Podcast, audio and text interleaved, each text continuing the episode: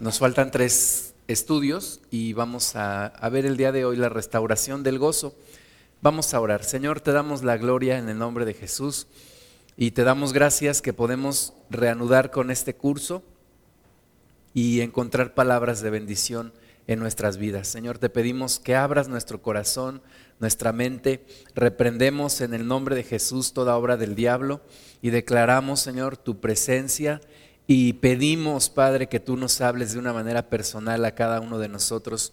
Señor, que podamos encontrar en esta palabra bendición, cambio para nuestras vidas. Bendecimos tu santo nombre, Señor. Te pedimos que tomes el lugar principal, que tú nos guíes y que tu nombre sea glorificado. En el nombre de Jesús. Amén.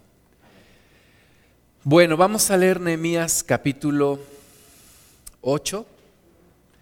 Habíamos hablado de que la obra de Nehemías no fue solamente una obra física de levantar el muro de Jerusalén, sino que también pues fue una obra espiritual, ¿verdad? Y hablamos de la reforma espiritual de Nehemías hacia el pueblo de Dios. Y esta parte es una parte fundamental de esa restauración de, espiritual del, del pueblo de Dios a través de Nehemías. Y es la parte en donde ellos vuelven a las escrituras, recuperan las escrituras y las vuelven a ser parte de su vida. Así como nosotros durante mucho tiempo estuvimos escondidos de la palabra de Dios, estuvimos ajenos a la palabra de Dios, pero cuando encontramos la palabra de Dios todo cambia en nuestras vidas. Entonces, Nehemías capítulo 8, versículo 1 dice, venido el mes séptimo, los hijos de Israel estaban en sus ciudades y se juntó todo el pueblo como un solo hombre en la plaza que está delante de la puerta de las aguas y dijeron a Esdras, el escriba, que trajese el libro de la ley de Moisés, la cual Jehová había dado a Israel. Y el sacerdote Esdras trajo la ley delante de la congregación, así de hombres como de mujeres, y de todos los que podían entender, el primer día, el mes séptimo, y leyó en el libro delante de la plaza que está delante de la puerta de las aguas, desde el alba hasta el mediodía, en presencia de hombres, mujeres y de todos los que podían entender. Y los oídos de todo el pueblo estaban atentos al libro de la ley. Y el escriba Esdras estaba sobre un púlpito de madera que habían hecho para ello. Y junto a él estaban Matatías, Sema, Anías, Urías, Hilcías y Maasías a su mano derecha y a su mano izquierda Pedaías, Misael, Malquías, Jasum, Hasbadana, Zacarías y Mesulam. Abrió pues Esdras el libro a ojos de todo el pueblo, porque estaba más alto que todo el pueblo. Y cuando lo abrió, todo el pueblo estuvo atento. Bendijo entonces Esdras a Jehová, Dios grande, y todo el pueblo respondió, amén, amén alzando sus manos y se humillaron y adoraron a Jehová, inclinados a tierra. Y los levitas Jesúa, Bani, Serebías, Jamín, Acub, Sabeti, Odías, Maasías, Kelita, Azarías, Josabed, Hanán y Pelaía, hacían entender al pueblo la ley y el pueblo estaba atento en su lugar y leían en el libro de la ley de Dios claramente y ponían el sentido de modo que entendiesen la lectura. Y Nemías el gobernador y el sacerdote Esdras, escriba, y los levitas que hacían entender al pueblo, dijeron a todo el pueblo, Día santo es a Jehová nuestro Dios, no os entristezcáis ni lloréis, porque todo el pueblo lloraba oyendo las palabras de la ley. Luego les dijo, Id, comed grosuras y bebed vino dulce, y enviad porciones a los que no tienen nada preparado, porque día santo es a nuestro Señor. No os entristezcáis, porque el gozo de Jehová es vuestra fuerza. Los levitas pues hacían callar a todo el pueblo diciendo, callad, porque es día santo y no os entristezcáis. Y todo el pueblo se fue a comer y a beber y a obsequiar porciones y a gozar de grande alegría, porque habían entendido las palabras que les habían enseñado. Al día siguiente se reunieron los cabezas de las familias de todo el pueblo, sacerdotes y levitas, a Esdras el escriba para entender las palabras de la ley. Y hallaron escrito en la ley que Jehová había mandado por mano de Moisés que habitasen los hijos de Israel en tabernáculos en la fiesta solemne del mes séptimo, y que hiciesen saber y pasar pregón por todas sus ciudades y por Jerusalén, diciendo, subid al monte y traed ramas de olivo silvestre, de arrayán, de palmeras, de todo árbol frondoso, para hacer tabernáculos, como está escrito. Salió pues el pueblo y trajeron ramas e hicieron tabernáculos, cada uno sobre su terrado, en sus patios, en los patios de la casa de Dios, en la plaza de la puerta de las aguas y en la plaza de la puerta de Efraín. Y toda la congregación que volvió de la cautividad hizo tabernáculos y en tabernáculos habitó, porque desde los días de Josué, hijo de Nun, hasta aquel día no habían hecho así los hijos de Israel. Y hubo alegría muy grande. Y leyó Esdras en el libro de la ley de Dios cada día, desde el primer día hasta el último. E hicieron la fiesta solemne por siete días y el octavo día fue de solemne asamblea según el rito. Todo lo que trae la palabra de Dios, todo lo que trae el poder regresar a la palabra de Dios, el poder poner la palabra de Dios en donde realmente es su lugar en el lugar principal de nuestras vidas. Por mucho tiempo el pueblo de Israel se olvidó de la palabra de Dios. Y el haberla recuperado, el haberla puesto de nuevo en su lugar, el poder escudriñar la palabra, es no solamente leérselas al pueblo, sino explicarla, poner el énfasis en donde tenían que poner énfasis, analizarla, pero sobre todo también vivirla, trae gran bendición. Y aunque en un principio ellos se pusieron tristes y lloraban porque pues les entristecía no haber puesto por obra la palabra de Dios. Yo no sé si tú tuviste la misma reacción, pero cuando yo me acerqué a Cristo, la primera reacción que yo tuve fue llorar, porque yo sabía que yo había hecho lo malo delante de Dios y yo me sentía culpable delante de Dios. Sin embargo, es un llanto muy especial porque sabía también que Dios me estaba dando una oportunidad para arrepentirme. Entonces el pueblo lloraba, pero los sacerdotes les dijeron, no lloren porque el gozo del Señor es vuestra fuerza. Y les dijeron, vayan, coman porciones, beban vino dulce y regresen y, y, tengamos gozo, porque este es un día de gran gozo. El recuperar la palabra de Dios, el exponernos a la palabra de Dios es una es un motivo de gran gozo, de gran bendición para nosotros. Así que nosotros tenemos que estar atentos a la palabra de Dios, que es el primer punto aquí de nuestro estudio en este día. Necesitamos estar atentos a la palabra de Dios.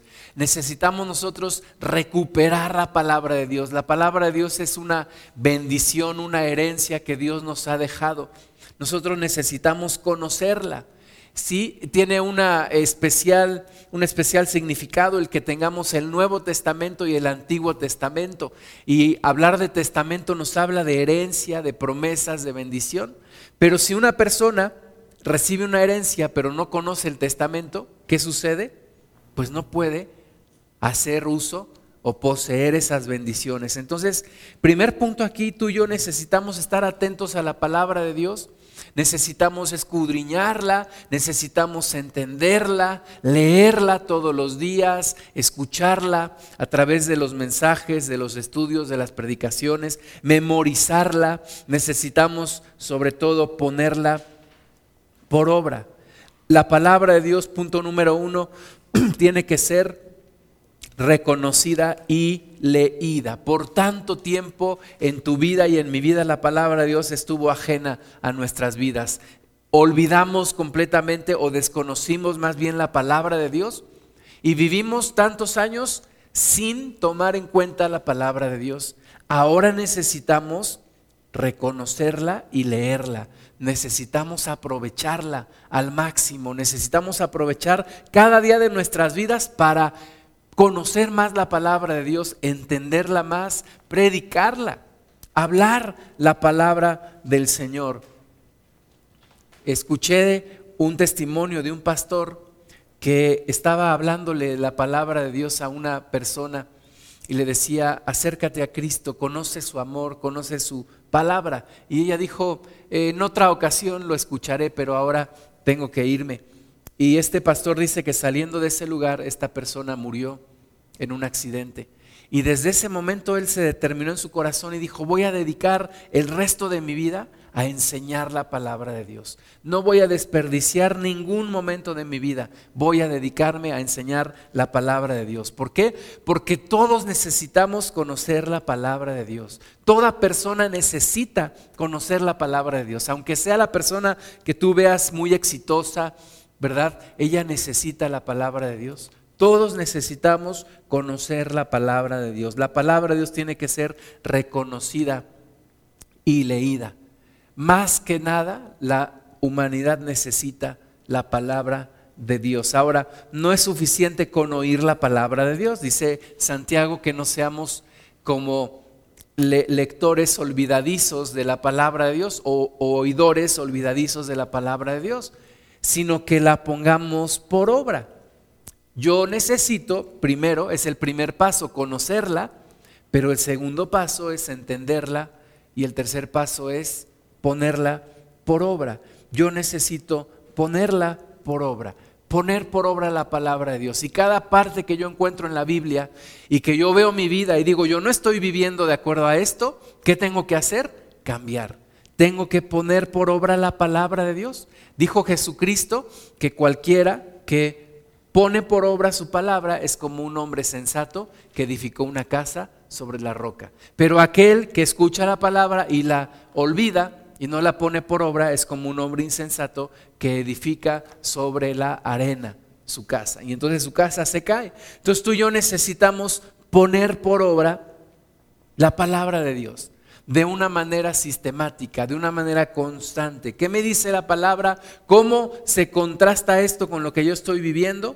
Y yo necesito cambiar. Tercer punto, una actitud de humildad y de reverencia ante la palabra de Dios. ¿Sí? Yo no puedo decirle al Señor, dame a conocer tu voluntad y cuando Dios me da a conocer su voluntad decirle, ah, nada más quería saberlo. ¿Verdad? Y olvidarme de esa voluntad de Dios. No, yo necesito con humildad, con reverencia, recibir la palabra de Dios. No solamente al escucharla. Hay lugares en donde cuando se lee la palabra de Dios la gente se pone de pie.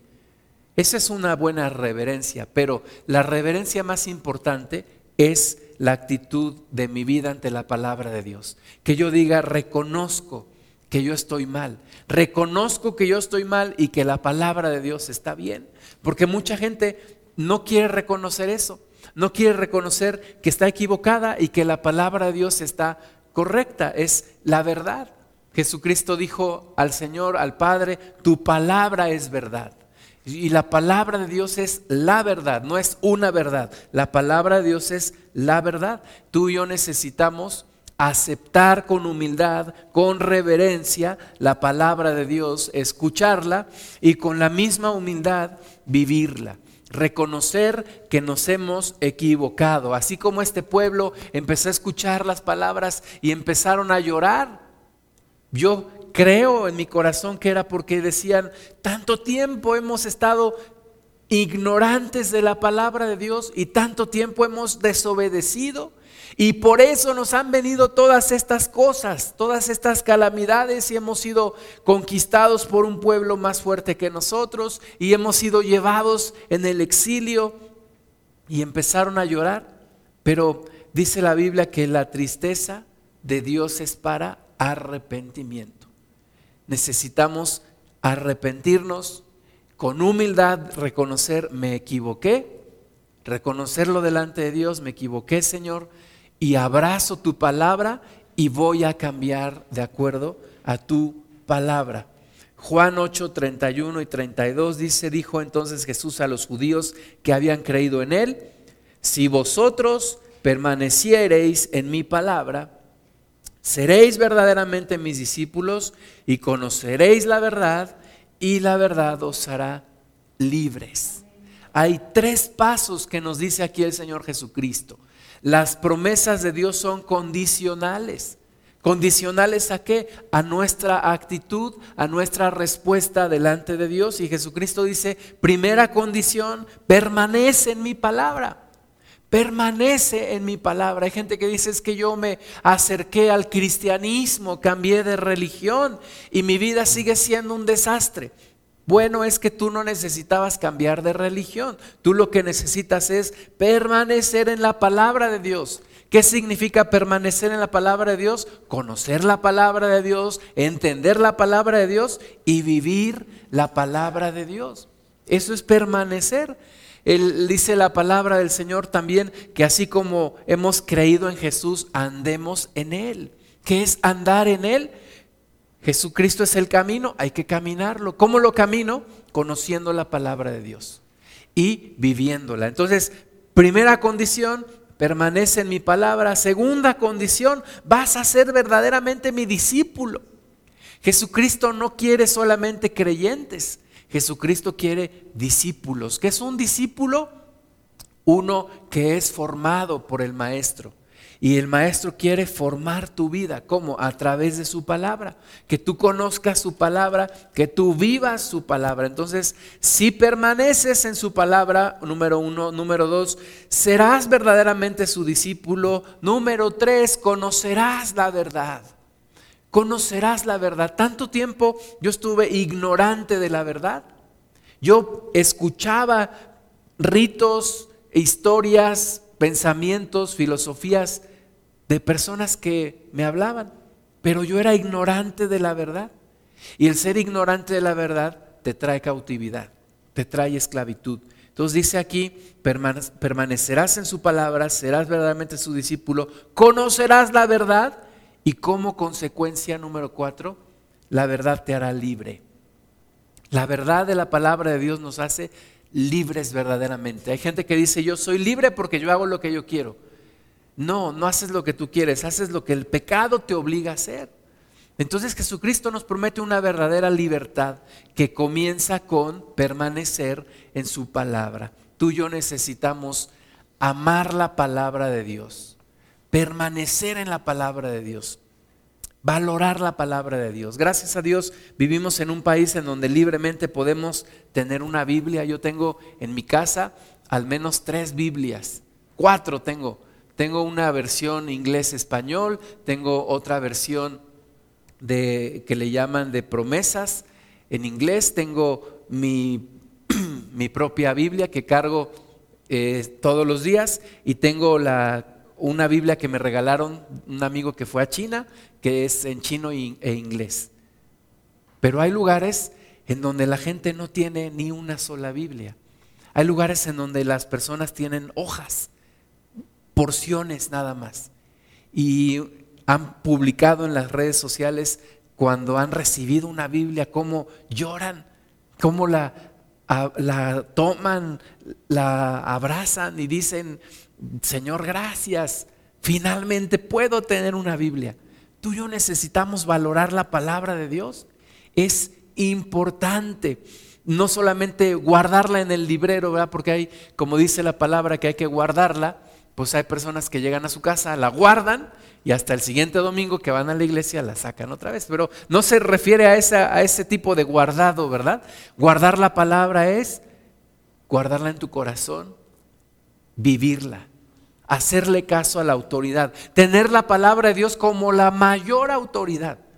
Y cuando hay una contradicción porque dices, bueno, es que yo siempre viví creyendo esto, la palabra de Dios me dice esto otro, yo tengo que decir la palabra de Dios tiene la autoridad. Y acepto la palabra de Dios por encima de lo que yo creía. Punto número dos, necesitamos entender la palabra de Dios. Entender la palabra de Dios. Hay gente que dice, es que la Biblia es muy difícil de entender. Y entonces le preguntas, ¿y cuántas veces la has leído? No, pues es que es muy difícil, por eso no la leo. No, es que necesitas empezar a leerla. Empieza por el Nuevo Testamento, empieza por el Evangelio según San Juan. Vas a ver que la vas a entender. Es que hay quien dice, no, es que necesitas un sacerdote que te la explique. No es cierto. Los discípulos del Señor Jesús eran pescadores, algunos de ellos. No tenían instrucción religiosa y entendieron perfectamente bien lo que Jesús les enseñó. Y aún los religiosos se asombraban y decían, ¿de dónde les sale a ustedes todo este conocimiento? Se notaba que habían pasado tres años con el maestro. Entonces hay que tener la disposición para leer la palabra de Dios y la vamos a entender. La primera vez que yo leí la, la Biblia, yo la entendí. Yo entendí lo lo fundamental que Dios me quería transmitir, que es su amor. Nehemías 8:8 dice, y leían en el libro de la ley de Dios claramente y ponían el sentido de modo que entendiesen la lectura y leían en el libro de la ley de Dios claramente y ponían el sentido de modo que entendiesen la escritura. Entonces es importante entender la palabra de Dios. Vimos la parábola del sembrador, en donde una parte de la semilla que sembró cayó junto al camino. ¿Y qué pasó? Vinieron las aves y se la comieron. Y así es cuando no entendemos la palabra. El diablo viene y se la lleva. Entonces tú y yo necesitamos entenderla, masticarla, ¿verdad? Meditarla hasta que la entendemos, hasta que la podemos realmente hacer nuestra. Necesitamos tú y yo entender la palabra de Dios, meditarla, compartirla. Cuando muchas veces cuando la compartes con otra persona la entiendes mejor. Escuchar la palabra de Dios a través de la predicación, a través de un estudio bíblico yo creo que es muy poco si nos conformamos con una predicación. Yo creo que hay que estudiarla, hay que venir a un estudio bíblico, hay que enseñarla también durante la semana, hablar con otros de la palabra de Dios. Es importante. Efesios 1, 17 y 18 dice, para que el Dios de nuestro Señor Jesucristo, el Padre de Gloria, os dé espíritu de sabiduría y de revelación en el conocimiento de Él, alumbrando los ojos de vuestro entendimiento para que sepáis cuál es la esperanza a que Él os ha llamado y cuáles las riquezas de la gloria de su herencia en los santos. Entonces tiene que haber revelación.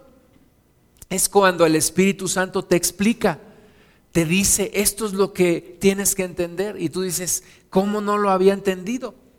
Dice aquí que tenemos que orar para que haya revelación, sabiduría, para que Él alumbre los ojos de nuestro entendimiento y conozcamos la esperanza que nos ha llamado y las riquezas de la gloria de su herencia. No son solamente palabras. La Biblia no es como cualquier libro. La Biblia es el único libro cuyo autor está presente para explicártelo. La Biblia es el único libro que no son letras muertas, es palabra viva, es palabra viva. Es el maná que viene del cielo, es la palabra de Dios. En la semana regalé un calendario y me decía una persona, qué bonitas palabras, cuánta paz encuentro al leer esas palabras. Y yo le decía, es que es la palabra de Dios, es la palabra de Dios. Y Jesús dijo, que no solo de pan vivirá el hombre, sino de toda palabra que sale de la boca de Dios. Entonces, cuando leemos la Biblia, nos sentimos bien, porque es el alimento que necesita nuestro espíritu. Explicación de la palabra de Dios, el Espíritu Santo nos trae revelación. Cada que leamos la Biblia, oremos antes a Dios, que Él nos explique que Él nos ayude a entenderla, que Él nos ayude a poner el énfasis, como dice aquí, que leían claramente y ponían el sentido de modo que entendiesen la escritura. Pidámosle al Espíritu Santo que Él nos explique la palabra de Dios, que no cometamos el error de malinterpretar la palabra de Dios, como un amigo mío que en un momento de su vida se hizo vegetariano. Y le preguntamos, ¿pero por qué te hiciste vegetariano? Y él dijo, pues es que no has leído que la carne es contra el espíritu.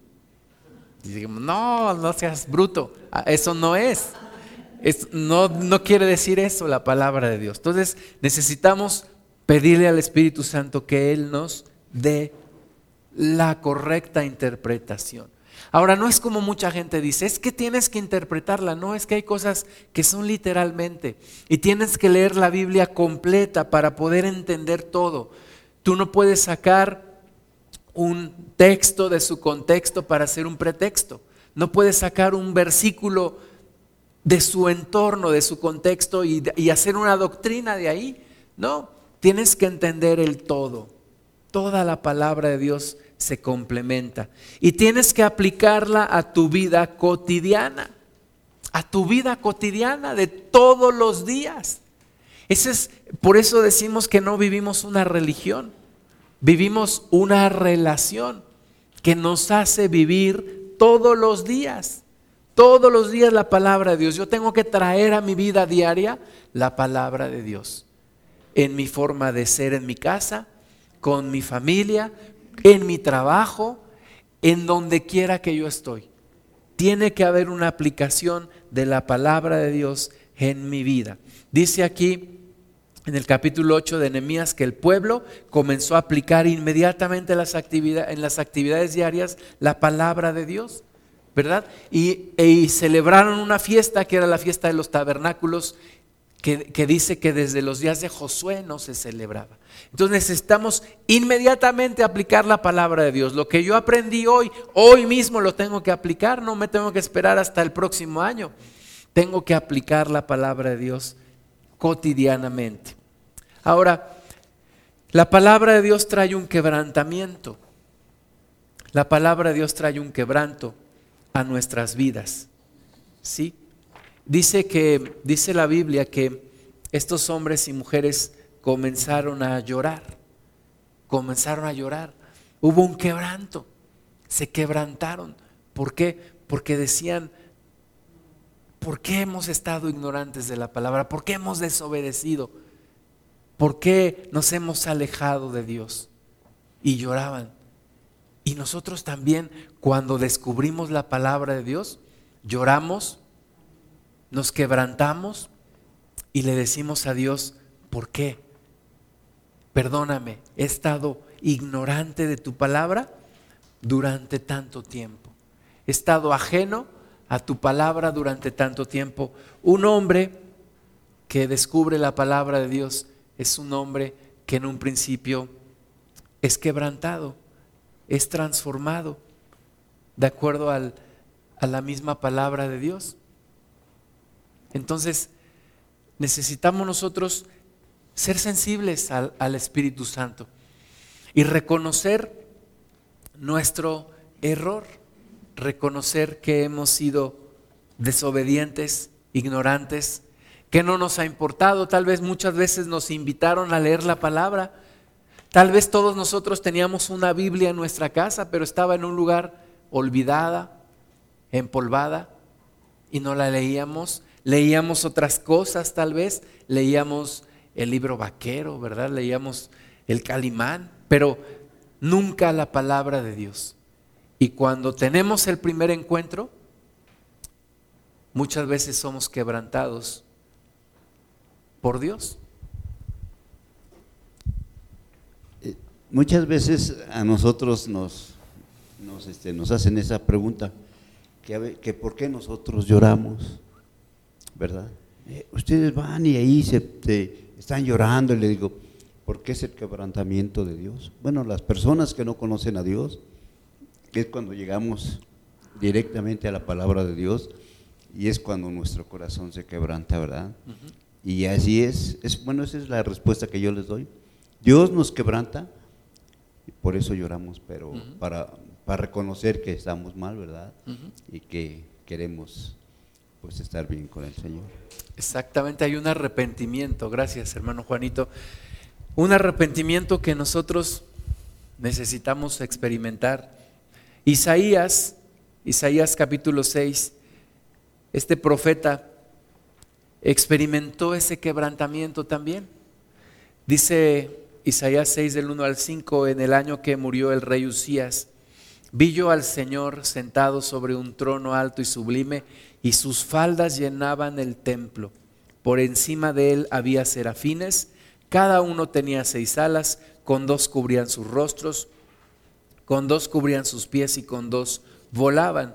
Y el uno al otro daba voces diciendo, Santo, Santo, Santo, Jehová de los ejércitos, Toda la tierra está llena su gloria.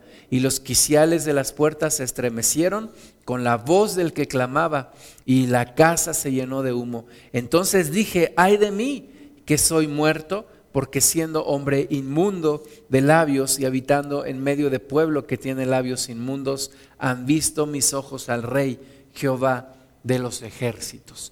¿verdad? El primer impacto que tenemos delante de Dios cuando nos encontramos con Él y con su palabra es reconocer que hemos pecado. Así como Isaías decía, soy hombre de labios inmundos y habito en medio de pueblo que tiene labios inmundos. Tenemos la conciencia de que hemos pecado delante de Dios. Y viene un quebrantamiento. Ahora, los cristianos no vivimos en tristeza, ¿verdad? Vivimos en gozo. Porque ese quebrantamiento nos trae a una nueva etapa de nuestra vida, a un gozo verdadero, a una verdadera felicidad. Entonces, sí es importante ser sensibles al Espíritu de Dios, arrepentirnos y poder vivir en gozo.